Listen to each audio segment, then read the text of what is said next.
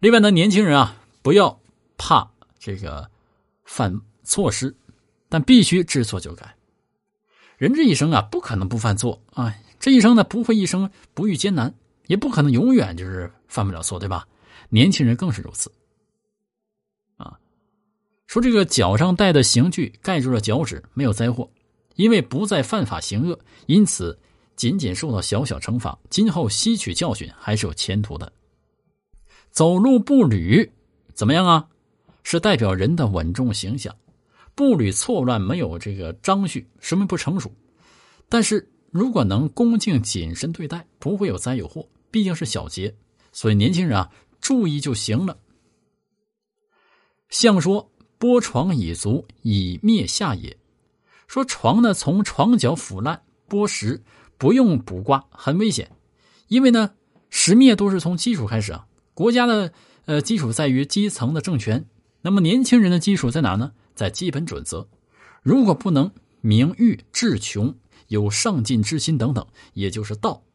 因此呢，小处卦初九说：“父子道，何其救急！”啊，什么意思啊？说这个能及时反省自己，返回正道，或者说走一段路以后，能够及时观察自己走错了。然后趁路不远啊，没有这个后悔，及时的回头重归正道，这是好事是吉祥。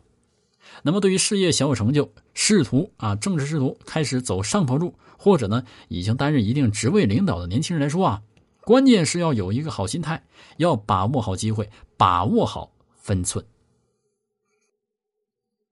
另外呢，叫允升大吉，这是升卦初六的爻辞。说充分肯定年轻人进步升迁是大吉大利，那么孔子作相认为是允升大吉，上合治也。说明年轻人啊得到领导赞赏，行为符合领导心智。